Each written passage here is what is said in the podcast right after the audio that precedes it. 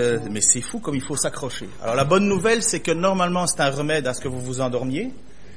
La mauvaise, c'est qu'il y a peut-être des choses que vous allez peut-être pas euh, rattraper. Donc je suis prêt à ce que vous puissiez venir me voir après pour me dire mais qu'est-ce que tu as dit exactement euh?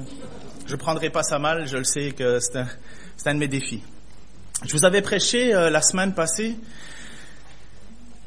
Je vous avais prêché la semaine passée lors de mon premier message sur l'évangile de Jean.